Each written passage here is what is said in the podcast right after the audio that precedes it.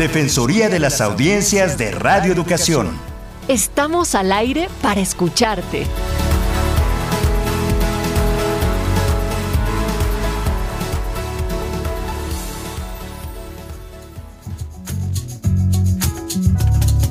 Derecho es de la audiencia, tener también propia voz. La radio es cosa de dos. El diálogo está en su esencia porque oír despierta conciencia y esta busca su expresión. Si en radio o televisión la sintonía nos hermana, no esperemos a mañana.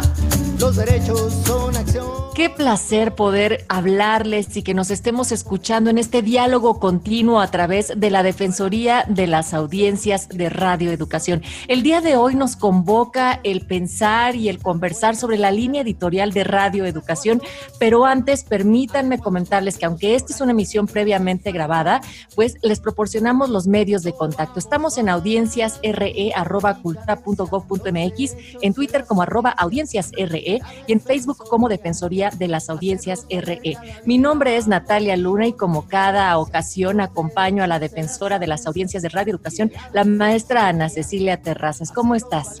Muy bien, muchas gracias y muy contenta de escuchar tu entusiasmo semana tras semana, mi querida Natalia. Venga, pues de esta manera es que nos estamos conectando, que hacemos la radio, que viva la radio y por supuesto que en este trabajo que hemos realizado durante este tiempo es que les queremos invitar a escuchar, descargar y comentar todos y cada uno de los nueve programas que hemos hecho de la serie Introducción a los Derechos de las Audiencias y sus Defensorías en México para que podamos remitirle de manera digital su correspondiente constancia de escucha con el aval de la Cátedra UNESCO, AMDA, AMARC, Cultura DH y esta Defensoría. Recuerden que el correo electrónico al cual habrá que dirigirse para estos efectos es audienciasre arroba cultura.gov.mx y el micrositio en donde se pueden escuchar bajo demanda los capítulos es radioeducación.edu.mx diagonal podcast guion medio curso guion medio audiencias.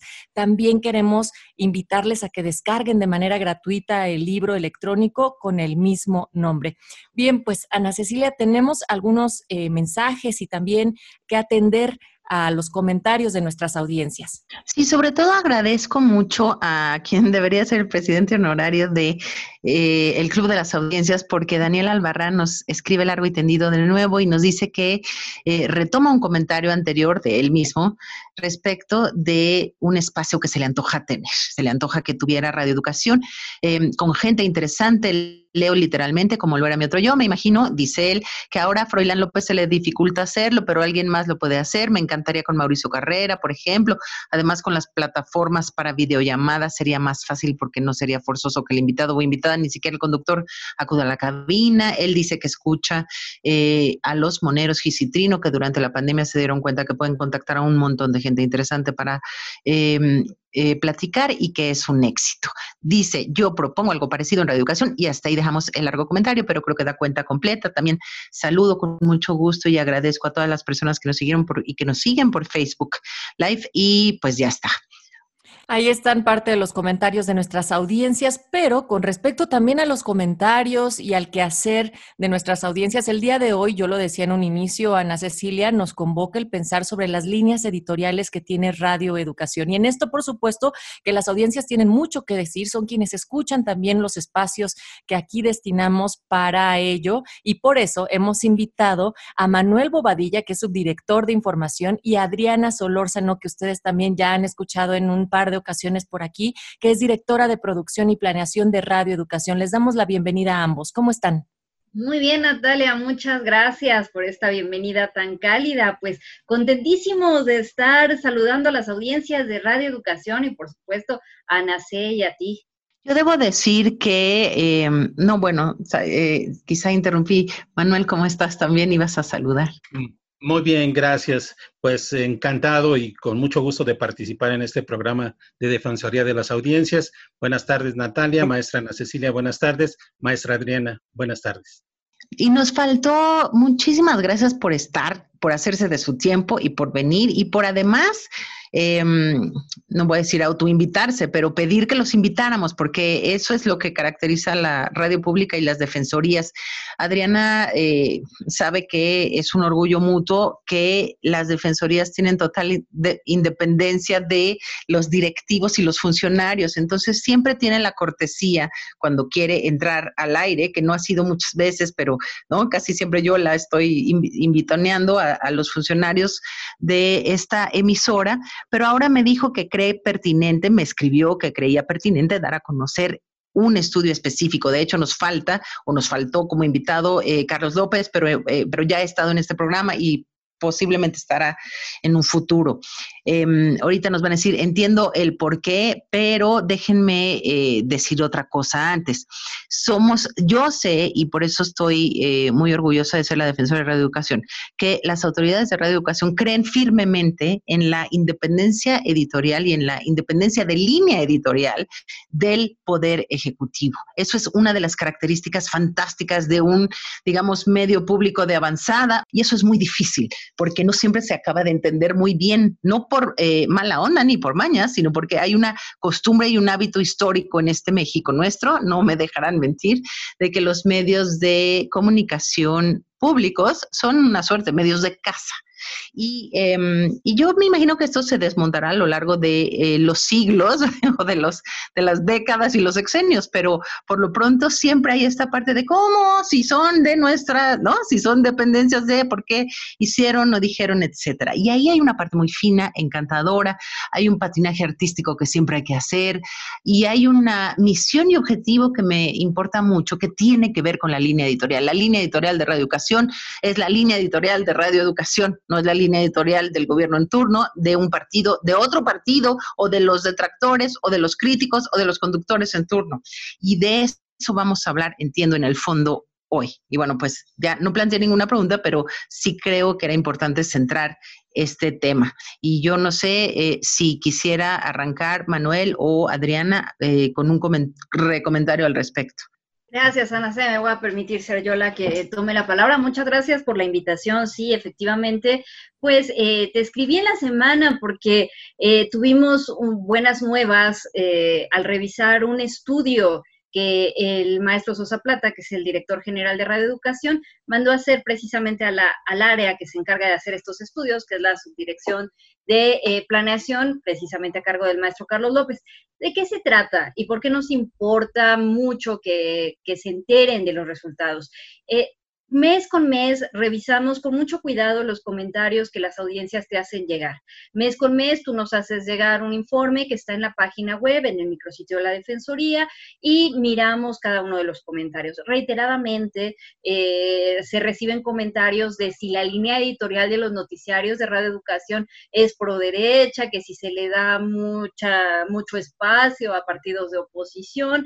Eh, primero me parece importante puntualizar algo que de alguna manera ya eh, la línea editorial de un medio público no tiene por qué estar con el partido en el poder y por supuesto tampoco tiene por qué estar en la oposición. Eh, si bien un medio público funciona con erario, es decir, funciona con recursos eh, que, que, se proporcionan a través de eh, el presupuesto, digamos, nacional o federal, lo cierto es que ese presupuesto se integra por nuestros impuestos, por lo que pagamos todos los ciudadanos. Entonces, en realidad, un medio público es un medio que debe responder a la ciudadanía, no a ningún partido, no a ningún gobierno, sino a la ciudadanía. Y cuando tenemos comentarios que nos dicen que pues los noticiarios están eh, decantando de un lado o hacia otro, pues e, evidentemente nos preocupa, porque lo que queremos es que sea un noticiario que sea sólido, que tenga información bien investigada, que, se, que tenga información rigurosa y sobre todo que la mesa de redacción se sienta libre de discutir los temas y las fuentes que va a presentar. Somos muy respetuosos del trabajo periodístico desde la parte de la dirección pero claro que nos preocupa, nos preocupa que, se esté yendo hacia algún lado de una manera sesgada.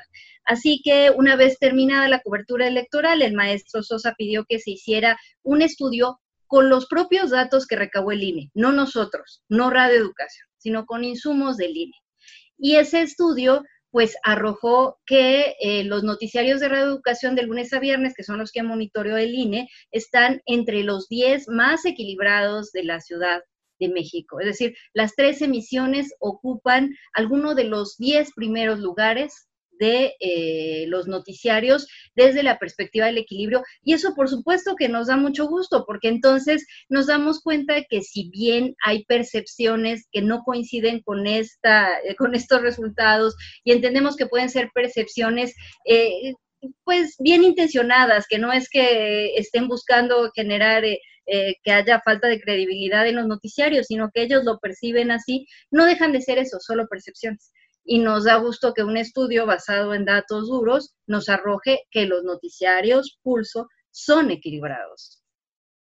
Y en ese sentido, eh, Adriana, Manuel, ¿cómo contrasta esto con respecto a la línea editorial que se ha construido de los servicios informativos de Radio Educación? Es decir, ¿qué se tuvo que hacer para que entonces los resultados del INE estén arrojando esto que nos acaba de mencionar también la maestra Solórzana?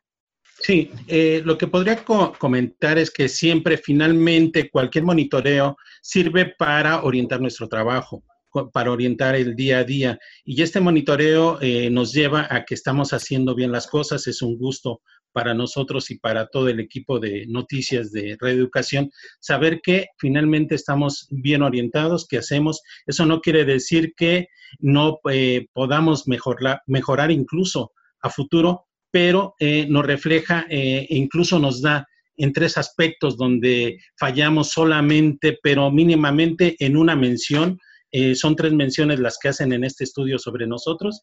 Una es sobre eh, además de la valoración, es el uso de, del lenguaje incluyente y otra es de perspectiva de género. Entonces, prácticamente de varias eh, menciones son tres en las que eh, podríamos mejorar y siempre hay que tomar en cuenta este tipo de, finalmente de instrumentos que sirven como el monitoreo del INE, que no lo hace Radio Educación, y por el otro lado es que estamos llevando a cabo y, nuestros documentos y que estamos aplicando finalmente toda la metodología para llegar a estos resultados. Es un trabajo finalmente colectivo, es trabajo de todos los editores, de todos los compañeros, jefe de información, de todos para llegar a este resultado y quiere decir que estamos cumpliendo con la metodología y nuestros instrumentos a seguir, que son la, el manual de política editorial y el código de ética de los servicios informativos y de análisis de radioeducación. Y ese código le recordamos, ¿verdad, Manuel? Que ya lo está colocado también en, el, también en el micrositio de la Defensoría para que lo conozcan, pues precisamente las audiencias y con base en eso comparen y valoren eh, los servicios informativos de radioeducación respecto de sus propios objetivos y este metas perdón, en este código de ética vemos que hay un apartado para cobertura en procesos electorales y que a la letra dice, durante los procesos electorales, registros, campañas, debates, votaciones y demás actividades asociadas, los servicios informativos, programas de análisis, cortes y avances de noticias buscarán en lo posible otorgar el mismo espacio a las informaciones y entrevistas con representantes de cada fuerza política. Pero también en todo momento, pues va a prevalecer este criterio para decidir eh, cuál es la información y bueno, finalmente también hay asuntos de representatividad política o información que a veces tiene eh, carácter de urgente, hay resoluciones también que tenemos que informar y bueno, pues eh, en algún momento podría pensar que estamos con, con un partido u otro, pero al otro día viene el equilibrio porque finalmente también tenemos que obtener toda la información y bueno, pues eh, hay que también recordar, por ejemplo, las campañas políticas no duran un día, una semana, sino son de meses. Hay una pregunta interesante que es em, compleja. Yo, yo me acuerdo en mi propia experiencia como directora de noticias que yo dije, bueno, pues tiene que haber un código de ética para que cuando alguien me llame por teléfono y me diga, pues ahora nuestra línea editorial es fulana y me engana y no queremos escuchar a Sutano, esto ya hace muchos años, Em, pues yo pudiera decir, eh, argumentar y sostener que a partir de nuestro código de ética precisamente, pues yo no podía eh, adoptar esa postura que, pero que bueno, desde luego si a ellos no les parecía, este, no, no entendería yo y yo tendría que em, remitir mi, mi renuncia, etcétera. En fin, yo siempre estuve sospechando de eso y no me llegó nunca una llamada de que me pusiera en esos, en ese preciso eh, lugar de tener que decir, bueno, pues pues yo les ofrezco mi renuncia. Pero sí hubo discusiones, por supuesto, y sí había una otro tipo de llamadas y cuestionamientos y preguntas. Nunca nada tan grave como para eh, no no obedecer un código de ética que decía justamente como el de reeducación, que tendría que haber, que se buscaba un equilibrio. La pregunta sería, si, si, ¿cómo lidian ustedes con las llamadas o lo que pudiera tener el peso de las líneas editoriales que reciban de sus cabezas de sectores, del titular del Ejecutivo, del SPR mismo, ¿no? Ya, mira, primero habría que decir que en general eh, todas las autoridades han sido muy respetuosas de lo que es un medio público. Es decir, no recibimos llamadas indicándonos qué tratamiento debe llevar tal o cual información. En todo caso, recibimos, como se recibe de cualquier fuente, información sobre pues eventos de Secretaría de Cultura, sobre eventos que la presidencia puede considerar importantes y se ponderan con respecto de la agenda del día. Hace rato Natalia preguntaba qué es lo que se tiene que hacer para lograr el, el equilibrio a mí me parece que lo primero que hay que hacer es respetar el trabajo periodístico. Es decir, no, no se renuncia desde la parte directiva a ser responsable de lo que sale al aire, porque esa es parte de las atribuciones y de la obligación, pero tampoco se toman atribuciones de pasar por encima del trabajo periodístico, del trabajo de discusión en una mesa de redacción y de la ponderación periodística que se debe hacer sobre los temas. Eh, creo que más bien la dificultad a la que nos hemos enfrentado es a eh, esta idea que puede tener los o que pueden tener los radioescuchas de radioeducación de que al ser una emisora que siempre fue alternativa y dio voz a precisamente estos movimientos de izquierda que en algún momento no tenían mucha salida, de repente les, les, les choca, les parece como que no se vale que, tengan voz partidos que están vinculados a la derecha. Yo más bien los invito a reflexionar sobre lo que debe eh, representar un medio público. Un medio público verdaderamente no puede estar al servicio del partido que está en el poder, ni tampoco puede estar al servicio de eh, pues la oposición. Un medio público tiene la obligación de llevarle la información lo más investigada posible, intentando que no esté valorada. Hace rato eh, Manuel nos hablaba de que eh, tuvimos ahí algunos señalamientos precisamente de que valoramos alguna información, pero déjenme decirles que, por ejemplo, mientras la mayor parte de los noticiarios comerciales tienen alrededor de 39 eh, señalamientos de valoraciones inadecuadas. En el caso de, de Radio Educación, pues tuvimos tres valoraciones por los tres noticiarios y son tres valoraciones que realmente si se analizan son inocuas en el sentido de que tienen que ver con que a alguien se le olvidó utilizar el lenguaje incluyente, es decir, dio el masculino como genérico sin considerar eh, la eh, mención de la parte, eh, digamos, de género pero no tiene que ver con la parte política, no tiene que ver con un desequilibrio. Y la verdad es que nos interesa mucho eh, resaltarlo porque nuestra función es esa, llevar a la ciudadanía la información más sólida posible, independientemente del cariz político que tenga. Yo también celebro mucho que este tipo de estudios hayan sido motivados por las mismas audiencias, es decir, estas inquietudes que se tiene y esta capacidad de escucha y bueno, los resultados que el día de hoy están eh, mostrando que ha arrojado. Eh, sin embargo, por ejemplo, y siguiendo la línea de la pregunta de, de, Ana Cecilia, tener comentarios que un día estén argumentando, por ejemplo, que se está favoreciendo al gobierno en turno y al siguiente que están favoreciendo a lo que a la línea eh, editorial, pues a partir de esta línea editorial de la oposición, lo digo entre comillas radiofónicas también, em, ¿ustedes creen que esto supone que la línea editorial va por buen camino porque están nivelando esta balanza y que incluso también habla de una buena eh, salud en cuanto a audiencias, en cuanto a su diversidad, en cuanto a este mosaico pues que se ha ido construyendo? Yo creo que sí. Eh, finalmente, eh, diario tenemos que hacer esta revisión de qué es lo que vamos a presentar. Eh, no se trata de, este, en el día a día y además hay un seguimiento a la información que, se ha presentado y que se, se, va a presentar incluso a futuro también. Ello tenemos que hacerlo pues prácticamente a veces de manera métrica también, de qué es lo que hemos dicho, qué es lo que no se ha dicho, también de la organización, porque eh, podríamos decir también a veces incluso hay presión de las mismas fuerzas políticas diciendo tenemos esta entrevista, tenemos esta información, tenemos aquello, y ahí tenemos que decidir, jerarquizar y ponderar qué vamos a cubrir, qué no se va a cubrir, qué es lo que es válido incluso para las audiencias, para nuestras audiencias a quienes nos debemos y exactamente para cumplir lo que está en los preceptos y en nuestros manuales, de tal manera que podamos decir, estamos cumpliendo como una radio pública que responde a las necesidades informativas de nuestras audiencias. Sí, yo tengo, hace rato mencionaron tres puntos muy relevantes de este informe, pero que es eh, que salieron muy bien tanto en equilibrio como en inclusión, como en lenguaje de género y también en valoraciones, em, entiendo que mm, críticas, eh, ¿no? de editoriales. ¿Podríamos hacer un recuento rápido para comentarle a nuestras audiencias los puntos clave, así los bullets, como si fuera un PowerPoint muy atomizado de cuál es el resultado de este estudio por una parte y comprometerlos al aire, si se puede, eh, para publicar y hacer más transparente este valioso estudio en, en, alguna parte de la página, si es posible en un futuro.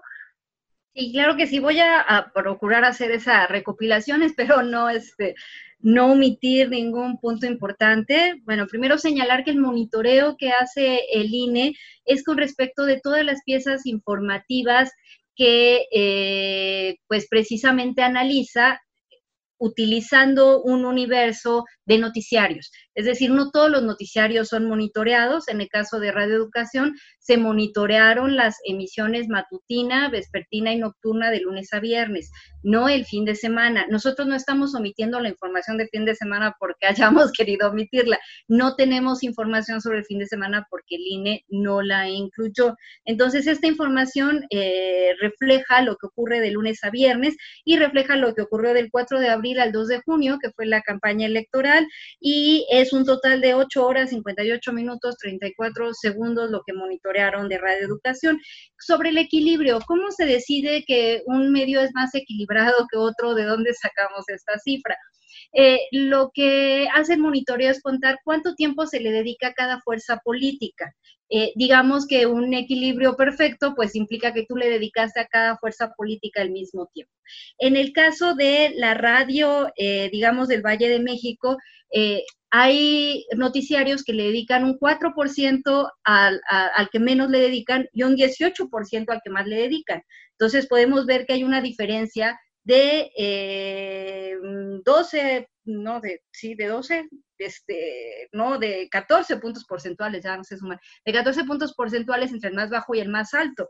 En el caso de radioeducación, a quien se le dedicó menos fue 6% y a quien se le dedicó más fue 9%. Lo que vemos es una diferencia de 3 puntos porcentuales entre el menor y el mayor, a diferencia de la radio en el Valle de México, que va con 14 puntos porcentuales de diferencia. En ese sentido, se puede medir el equilibrio que se le, que, se le da a las fuerzas eh, políticas. Con respecto de eh, lo que señalábamos eh, de las valoraciones, se refiere a cuando los lectores de noticias o los conductores ante una pieza informativa cargan algún comentario que la vuelve negativa o positiva, es decir, que hacen una valoración que entonces le carga una línea editorial a algo que debería ser meramente informativo. En el caso de radioeducación, eh, las valoraciones pues son prácticamente nulas. Ya les decía que son muy menores y que tuvieron que ver más con eh, un señalamiento en que no se utilizó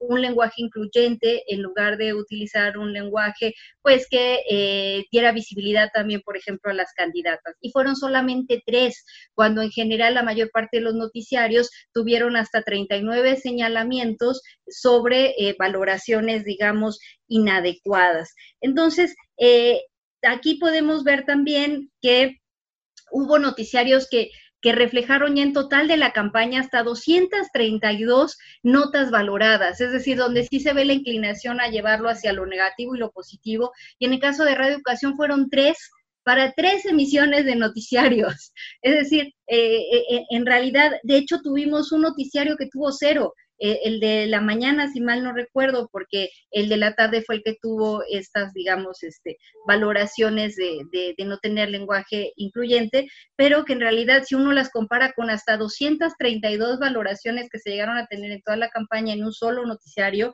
pues pueden dar cuenta de la diferencia.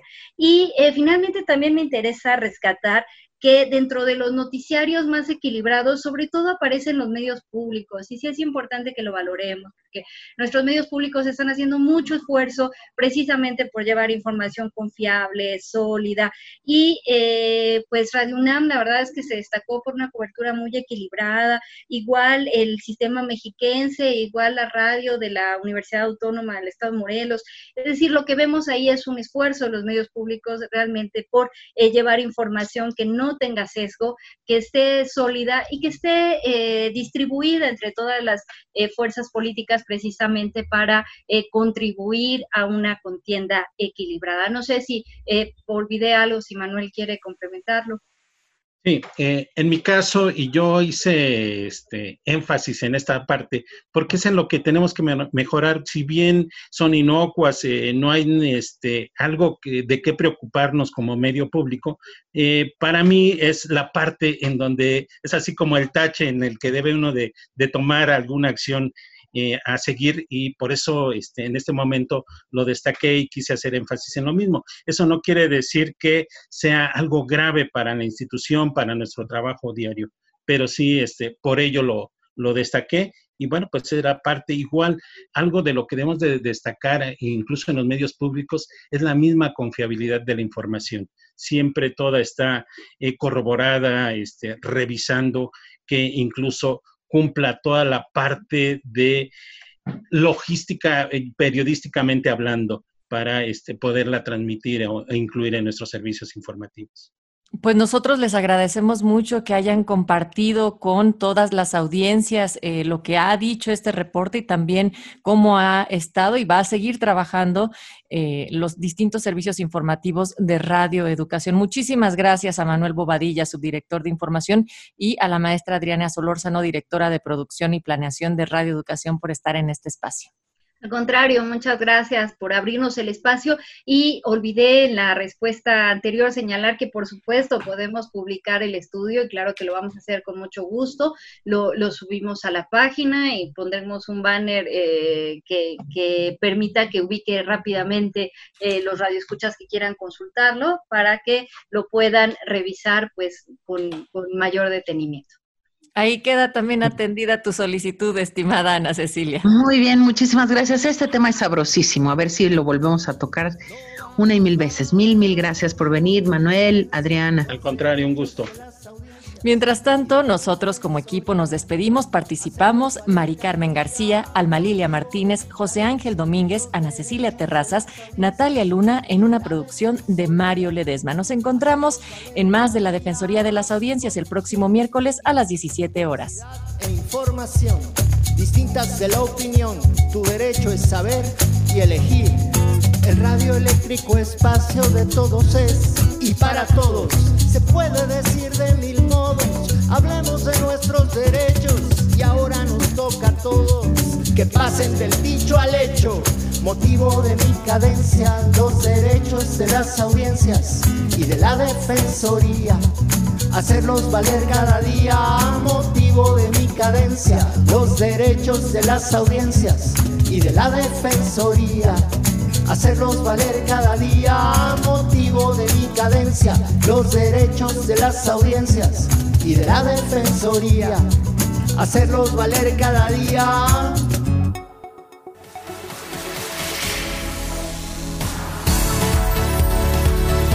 Defensoría de las Audiencias de Radio Educación. Estamos al aire para escucharte.